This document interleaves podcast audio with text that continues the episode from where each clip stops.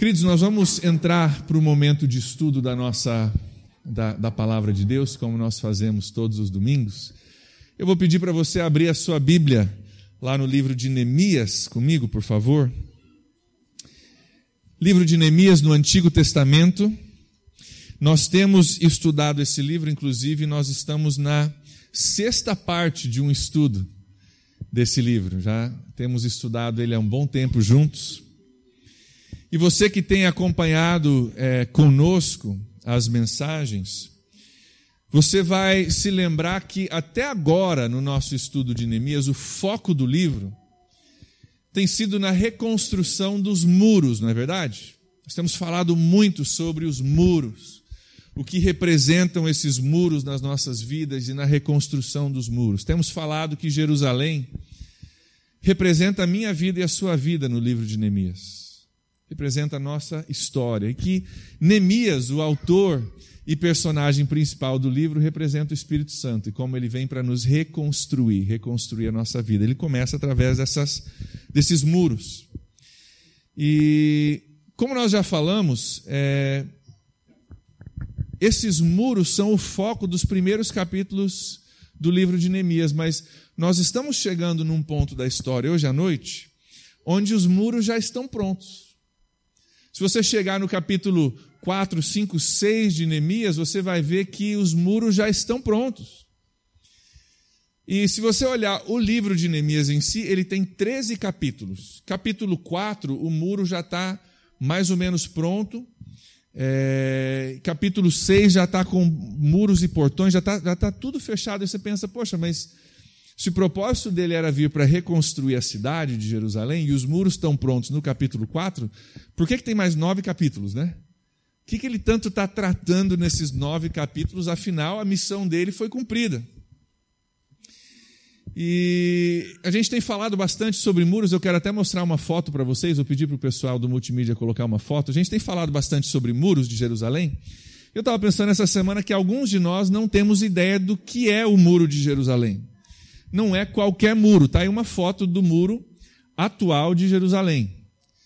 É, quando a gente pensa em muro, hoje, eu e você, a gente pensa no muro, né? Lá em casa é um metro e meio, um metro e quarenta, né? É o nosso muro. Nós estamos falando aqui de um muro, é, eu não sei exatamente a altura, mas eu calculo aí uns 15 a 20 metros de altura, é, feito com pedra. Esse muro está lá em Jerusalém, se você quiser ir ver hoje. É, então, a reconstrução do muro é uma coisa que foi uma obra muito grande. Não é a gente colocar é, alguns tijolos um em cima do outro e fazer um muro de um metro e meio ou dois metros, como a gente faria na nossa casa. Era um projeto muito grande. E era, o muro tinha extensão de três quilômetros em volta da cidade. Então, imagina o tamanho desse projeto. E agora, essa tarefa que parecia impossível quando Neemias chegou, está completa. Uma coisa que só tinha pedra, entulho, só tinha pedra revirada em Jerusalém. Agora o muro de três quilômetros está completo. Todas as pedras foram colocadas uma em cima das outras, encaixadas perfeitamente, e o muro está completo. O povo estava confiante em Jerusalém. Finalmente eles não eram mais vulneráveis aos ataques do inimigo que vinham de fora, que era um problema muito grande para eles. Sambalate tinha até tentado, na semana passada nós falamos sobre isso, tinha tentado atacar quando o muro estava pela metade. Talvez você se lembre disso. O muro estava pela metade, ele tentou atacar. Deus deu uma contra-estratégia, ele não conseguiu. Se ele não conseguiu com o muro pela metade, quanto mais o muro inteiro, né? Agora que estava completo. A obra estava pronta. O futuro da cidade era promissor.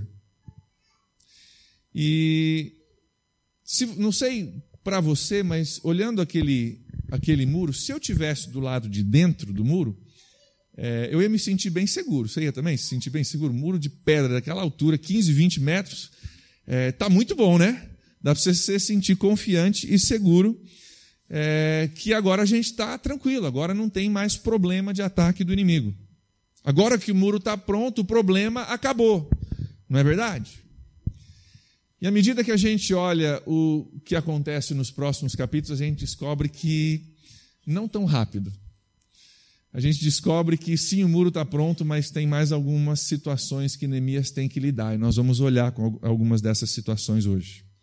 o perigo de um ataque de fora para dentro, de um inimigo vir e fazer um ataque sobre a cidade, diminuiu muito, mas apareceram alguns problemas internos que Neemias agora já não está mais tão preocupado com aquilo que está lá fora, ele começa a voltar o foco dele para aquilo que está dentro de Jerusalém.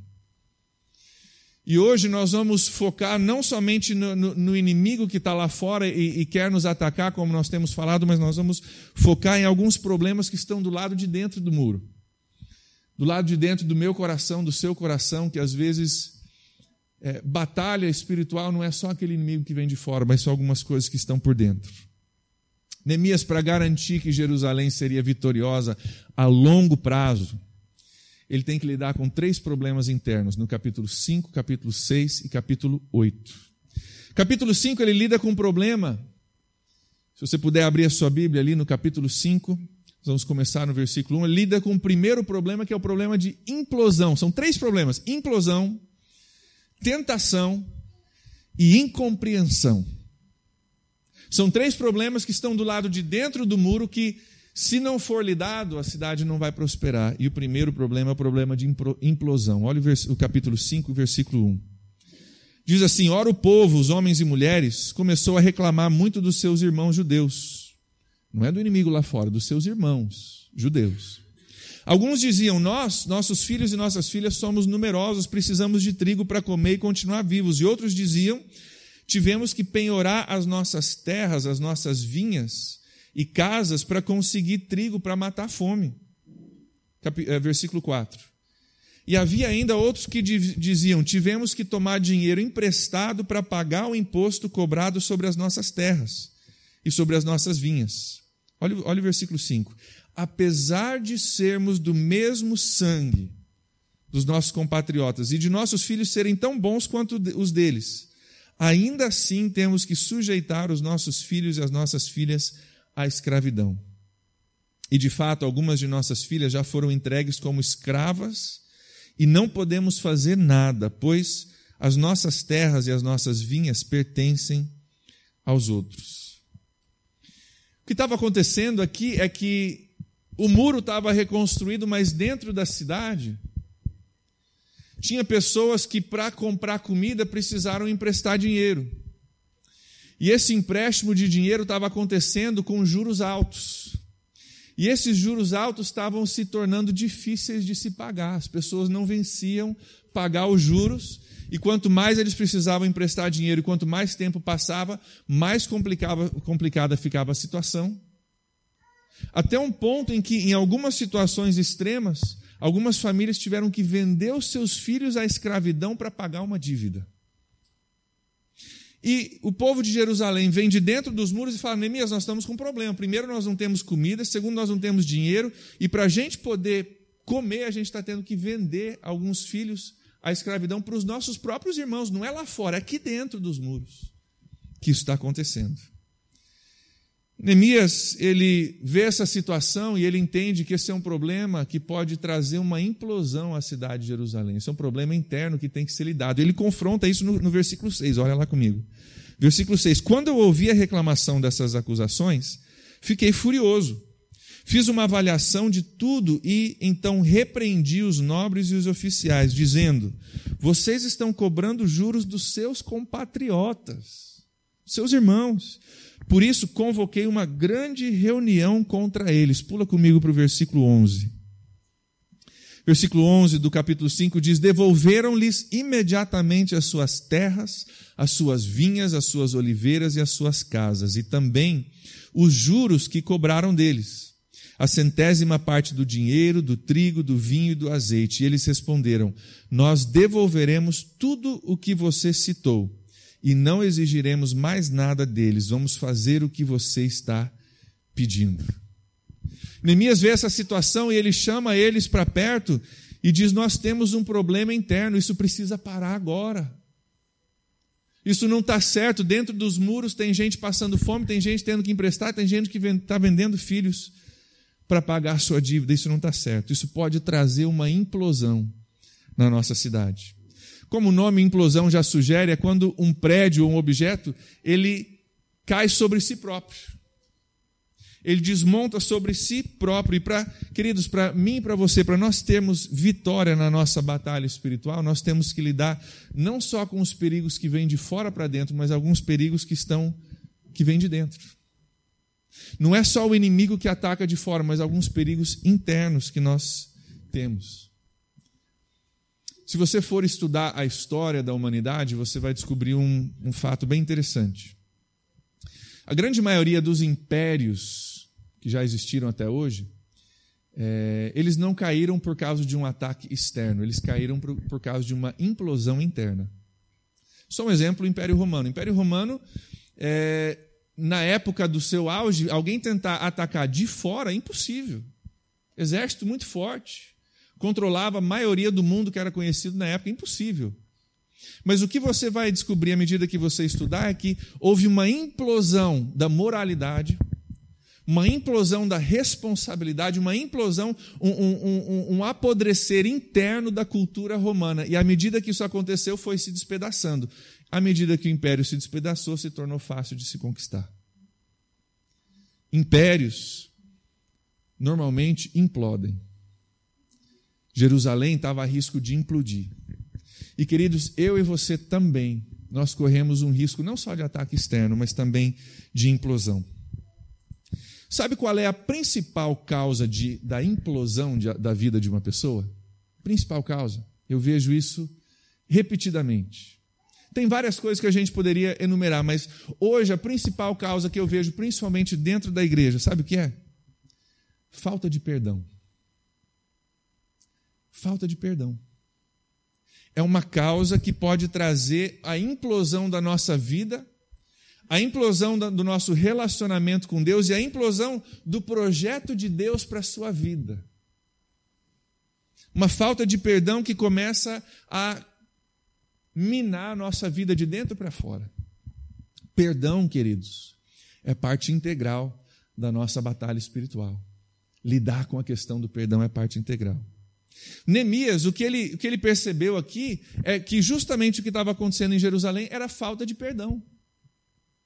Não era uma, um perdão, talvez, de um, de um problema relacional, mas era o perdão de uma dívida. Inclusive, o que ele diz ali nos versículos que nós lemos é: perdoem as dívidas dos seus irmãos. Perdoem as dívidas. São palavras bem conhecidas nossas, né? Perdoem as dívidas. Tem outro líder que nós seguimos que nos ensinou a orar, né? Perdoa as nossas dívidas assim como nós perdoamos os nossos devedores. Querido, é possível que ao longo da sua caminhada de fé, alguns irmãos tenham uma dívida contigo. Não necessariamente uma dívida financeira, mas uma dívida relacional, uma dívida emocional. Perdoe a dívida do seu irmão para que não haja uma implosão na sua vida e você não perca a batalha espiritual por causa de algo que aconteceu dentro das paredes. As paredes estão fortes, estão prontas, preparadas, mas dentro das paredes às vezes tem um problema. Esse tema de perdão é uma coisa que merece semanas de discussão. A gente podia conversar só sobre isso bastante tempo e talvez nós tenhamos uma oportunidade de fazer isso no futuro. Mas o que eu quero que você entenda hoje é o seguinte: que não é só o inimigo lá fora que pode nos derrotar, mas também o que nós permitimos estar dentro de nós, que pode trazer derrota na nossa batalha espiritual. Às vezes o nosso maior perigo não é o que vem de fora, mas aquilo que está dentro. E Jerusalém corria esse perigo de implosão. Nós também corremos. O segundo problema que Neemias tem que lidar é o problema da tentação.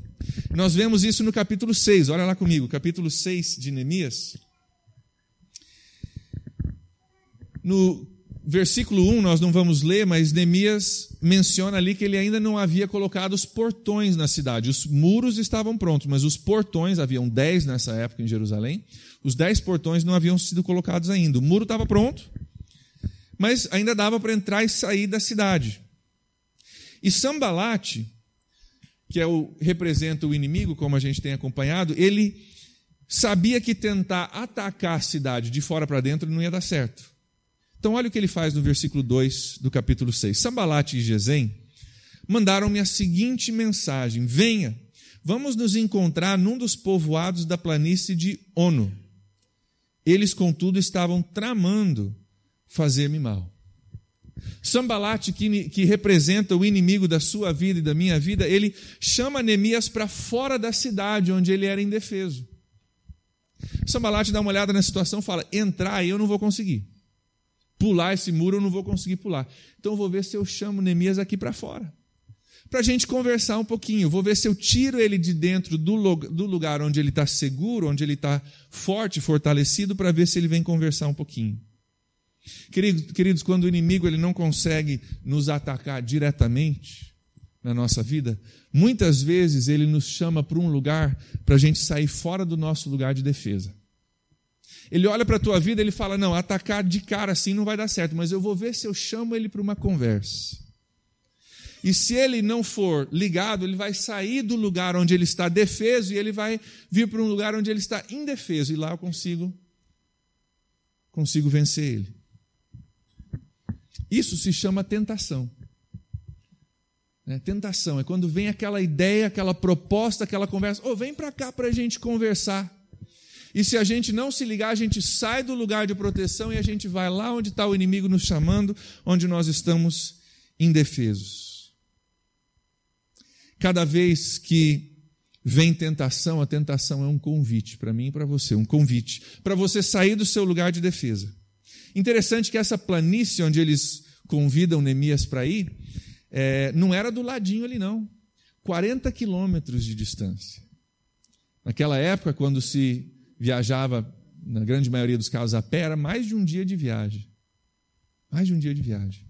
Queridos, quantos aqui sabem que quando a gente ouve a voz do inimigo, através da tentação, nos tirando do nosso lugar de defesa, nos levando para um lugar onde Ele quer conversar com a gente. Quando a gente ouve e obedece essa voz, a grande maioria das vezes a gente acaba mais longe do que a gente queria ir. Não é verdade? Quantos já descobriram isso? O inimigo vai lá, fala tua, no teu ouvido, você sai do seu lugar de defesa e depois você vai descobrir como é que eu vim parar aqui. 40 quilômetros de distância, mais de um dia de distância de Jerusalém. O que, que eu vim fazer aqui? Tentação faz justamente isso na nossa vida. Cuidado.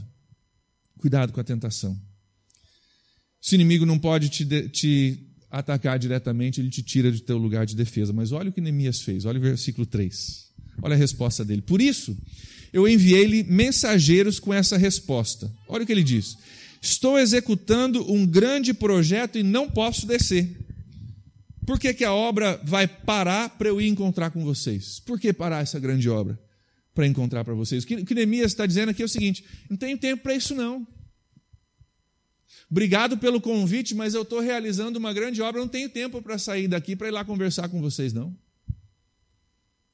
Queridos, é uma coisa maravilhosa quando o cristão passa a entender que Deus está realizando na sua vida e na minha vida uma grande obra. Porque quando a gente entende isso, o inimigo vem com uma conversa, oh, vem, vem para cá conversar, a gente começa a entender e a gente começa a agir dessa forma. É uma coisa linda quando o cristão consegue ouvir a voz do inimigo com uma tentação, dizer, oh, tem tempo para isso não. Deus está realizando uma grande obra na minha vida e através da minha vida, eu não tenho tempo para tentação. Não tenho tempo para distração, não tenho tempo para conversa. Deus está fazendo uma obra na minha vida. Queridos, que todos nós possamos ter essa atitude todos nós possamos ter essa convicção na hora que vem aquela conversa, dizer: não, não tenho tempo para isso. Não tenho tempo para isso. Deus está fazendo algo grande na minha vida. Neemias fica firme contra a tentação, mas também não para por aí o problema. Primeiro ele tem que lidar com a implosão, depois ele tem que dizer não para a tentação que tiraria de Jerusalém o líder daquela cidade e comprometeria a obra, mas por último ele tem que lidar com outro problema, que é o problema da incompreensão. Incompreensão. No capítulo 7, que nós não vamos ler, nós vemos que o muro foi terminado, os portões estavam prontos e o pessoal, os judeus, ouviram falar disso e vieram de longe para repovoar Jerusalém. Vieram de vários lugares, eles estavam espalhados pela região, voltaram para Jerusalém, começaram a repovoar ali aquela cidade que agora estava fortificada. Estava tudo no lugar, estava tudo pronto, tudo seguro. Mas faltava uma coisa. Havia uma incompreensão, uma falta de entendimento sobre quem eles eram como povo. Eles vieram de tudo quanto é parte para essa cidade tão maravilhosa, mas eles não sabiam quem eles eram, não conheciam sua própria história. Olha comigo no capítulo 8, versículo 1, para você entender esse problema. Versículo 1 diz assim: Todo o povo juntou-se como se fosse um só homem na praça, em frente à porta das águas. E pediram ao escriba Esdras que trouxesse o livro da lei de Moisés, que o Senhor dera a Israel. Versículo 2: Assim, no primeiro dia do sétimo mês, o sacerdote Esdras trouxe a lei diante da assembleia, e que era constituída de homens e mulheres e de todos os que podiam entender. E ele a leu em voz alta, entenda isso, do raiar da manhã até o meio-dia, lendo a Bíblia. De frente para a praça, em frente à porta das águas, na presença dos homens, mulheres e de todos os que podiam entender. E todo o povo ouvia com atenção a leitura do livro da lei. Esse Esdras que está lendo para eles aqui é o mesmo Esdras da sua Bíblia. Tem um livro que ele é autor. Ele era escriba, era profeta, era um mestre da lei. E quando todos voltam para Jerusalém, ele, eles convocam ele, venha ler a, a palavra de Deus para a gente. Nós vamos todos ficar aqui do raiar da, do sol até o meio-dia e nós queremos ouvir a palavra. Ele vem, ele lê a palavra para eles. E olha o versículo 9, a segunda parte do versículo 9 tem uma coisa interessantíssima. O muro está pronto, o pessoal voltou de tudo quanto é lugar para povoar essa cidade, estão lendo a palavra de Deus, e olha a segunda parte do versículo 9, diz que todo o povo estava chorando enquanto ouvia as palavras da lei. Estranho, né? É, a obra está pronta, o pessoal está voltando, a cidade está fortalecida, por que chorar? Sabe por que eles choravam? Eles não entendiam mais as histórias da Bíblia. Eles não conheciam que dentro da Bíblia estava a história do povo deles.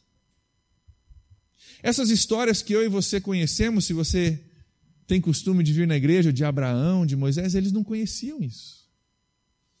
Jerusalém estava destruída por tanto tempo, eles se espalharam e perderam noção da sua história e da sua identidade como povo de Deus.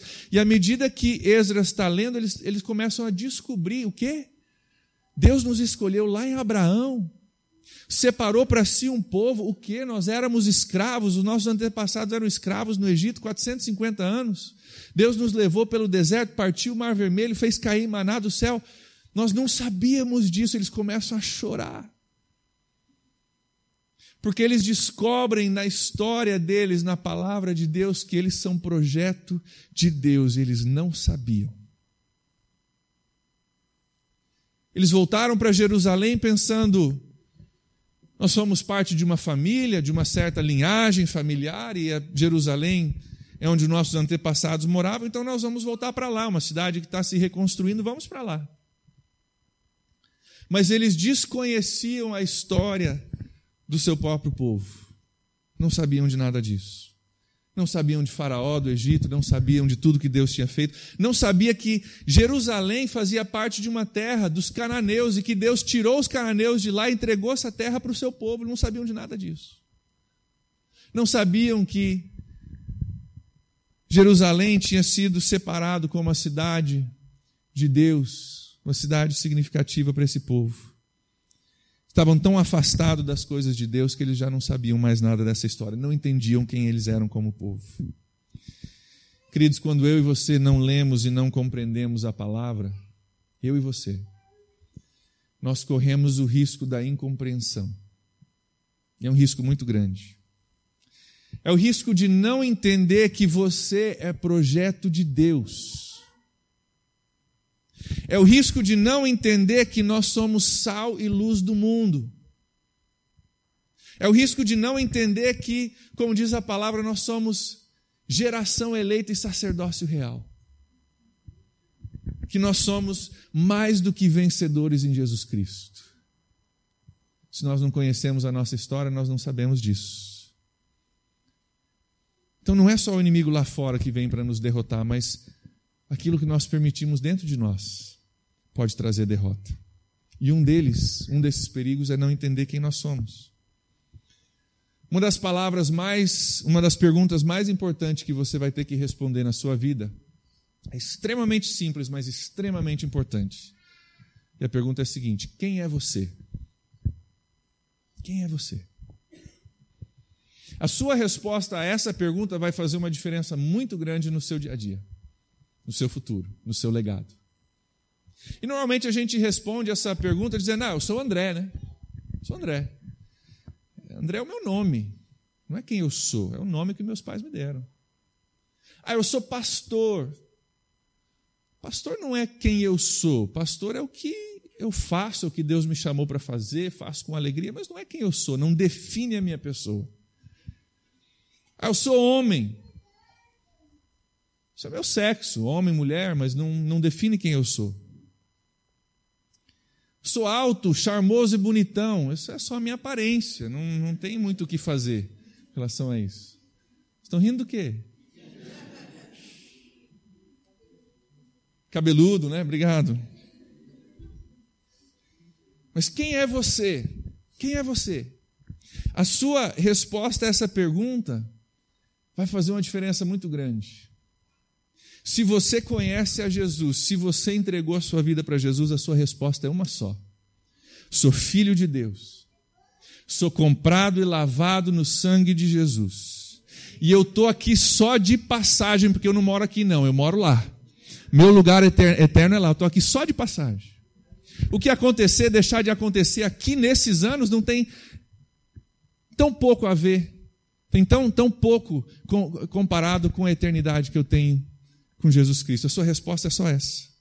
É só essa. A minha resposta é só essa.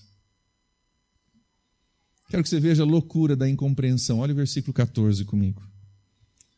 Olha o nível de incompreensão desse povo versículo 14 do capítulo 8. Eles estavam lendo a Bíblia e diz no versículo 14, olha a palavra, a primeira palavra, descobriram na lei, começaram a ler de novo e descobriram que o Senhor tinha ordenado por meio de Moisés que os israelitas deveriam morar em tendas durante a festa do sétimo mês. Então eles descobriram que tinha uma festa é, onde eles moravam em tendas, era uma festa anual, decretada pelo Senhor para lembrá-los do, do, escapar de Jerusalém, de, de, do Egito. E eles moravam em tendas ali em Jerusalém. Era uma festa que, na realidade, era, era casada com a Páscoa naquela época. Eles descobriram que o Senhor tinha ordenado uma festa. Seria mais ou menos parecido com eu e você, daqui a alguns anos, pegar um livro de história do Brasil e a gente começa a ler. Olha que interessante essa história do Brasil. A gente chega lá num, num capítulo, a gente descobre nova informação para todos nós, que no dia 7 de setembro de 1822, o Brasil declarou independência de Portugal. E a gente dissesse: olha que legal, a gente não sabia disso. Descobrimos no livro de história que, num certo dia, que a gente deveria celebrar o 7 de setembro, a gente nem sabia disso. Queridos, era esse o nível de incompreensão. Era esse o nível de não saber nem quem eles eram como povo, nem de onde vieram. Se a gente não entender de onde a gente vem e para onde a gente vai, a vida no presente fica muito complicada.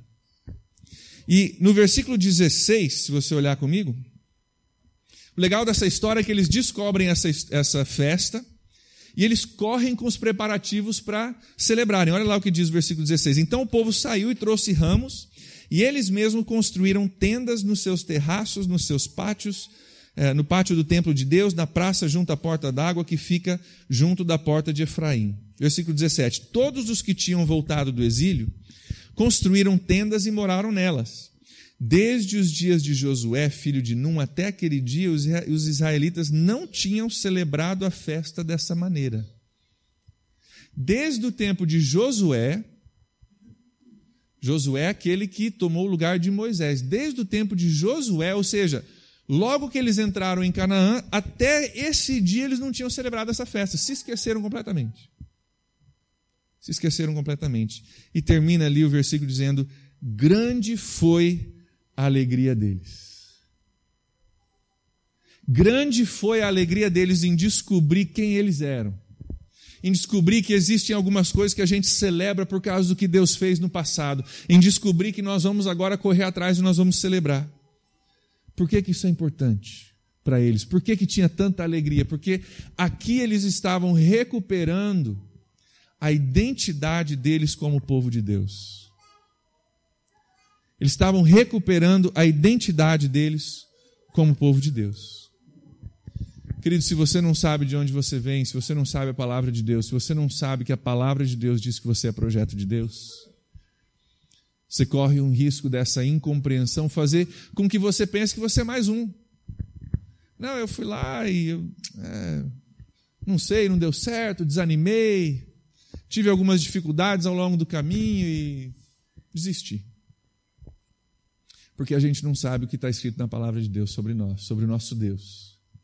Cuidado com o risco da incompreensão, porque não é só o inimigo lá fora que pode nos derrotar, mas coisas dentro que também podem nos derrotar. Então, pergunta para nós nessa noite: como é que está a sua vida ante a, esses quesitos levantados? Nós focamos tanto na, no, nos muros, mas como é que está do lado de dentro do seu muro? Nesses quesitos que nós conversamos, como é que está a sua vida? Será que tem algo faltando do lado de dentro que pode causar uma implosão, ou uma tentação, ou uma incompreensão? Será que tem falta de perdão contra alguém que te ameaça, ameaça uma implosão na sua vida? Querido, se existe, o Senhor te chama para perdoar hoje, para o seu próprio bem. Te chama para perdoar, para o seu próprio bem. Alguém uma vez disse que não perdoar é eu beber veneno e esperar que a outra pessoa morra. Muitas vezes outra pessoa seguiu com a vida dela normal, nem lembra do que aconteceu e eu estou me envenenando pensando que vou afetar aquela pessoa através da falta de perdão e a única pessoa que eu estou afetando sou eu mesmo. Perdoar não é você esquecer, e perdoar não é você dizer que aquilo que aconteceu foi certo. Não é isso. Perdoar é reconhecer que eu não tenho a estrutura para carregar esse peso nos meus ombros. Deus não me fez com essa estrutura. Que o único que tem a estrutura para carregar esse peso é Deus. Então eu tiro o peso das minhas costas, coloco nas costas de Deus, aquele que diz que é o justo juiz, e deixo ele lidar com a situação, porque se ele não lidar, eu não vou conseguir, eu vou implodir. Será que tem alguma área na sua vida onde você precisa liberar perdão nessa noite? Vou pedir para você fechar os seus olhos comigo. Nós vamos parar para pensar sobre essa questão do perdão. Nós também quero que você pense com relação à tentação.